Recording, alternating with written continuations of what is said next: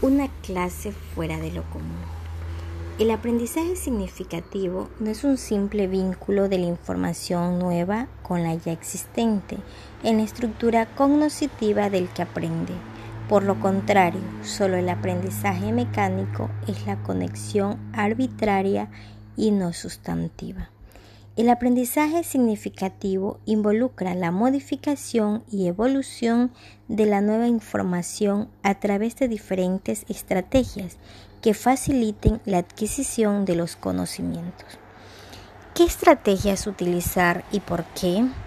Como método para llevar a la práctica, las variables del aprendizaje significativo me permiten indagar al inicio de cada unidad didáctica los conocimientos previos y me sorprende al respecto, aún sin ser consciente ellos mismos de lo que saben. A partir de ahí se va a ir construyendo ese aprendizaje, darle forma y permitir que aflore su creatividad.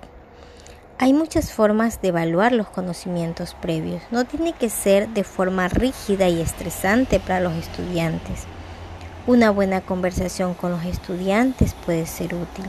Un video con preguntas, un cuestionario, juegos en clases pueden resultar excelentes a la hora de dinamizar la clase.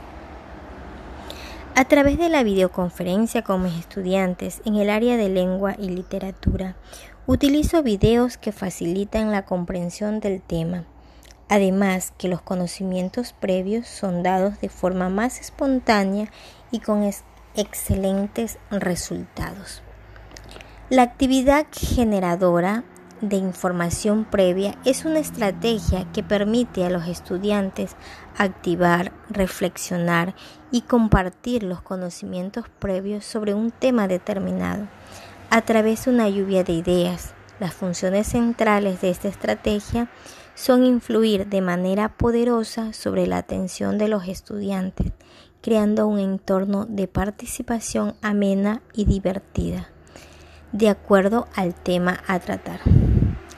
Las discusiones guiadas crean también un ambiente de participación en el cual el profesor y el estudiante hablan de un tema determinado en la activación de esta estrategia, los estudiantes van a nombrar los conocimientos previos y gracias a este intercambio de ideas en la discusión con el docente pueden compartirlas de forma espontánea.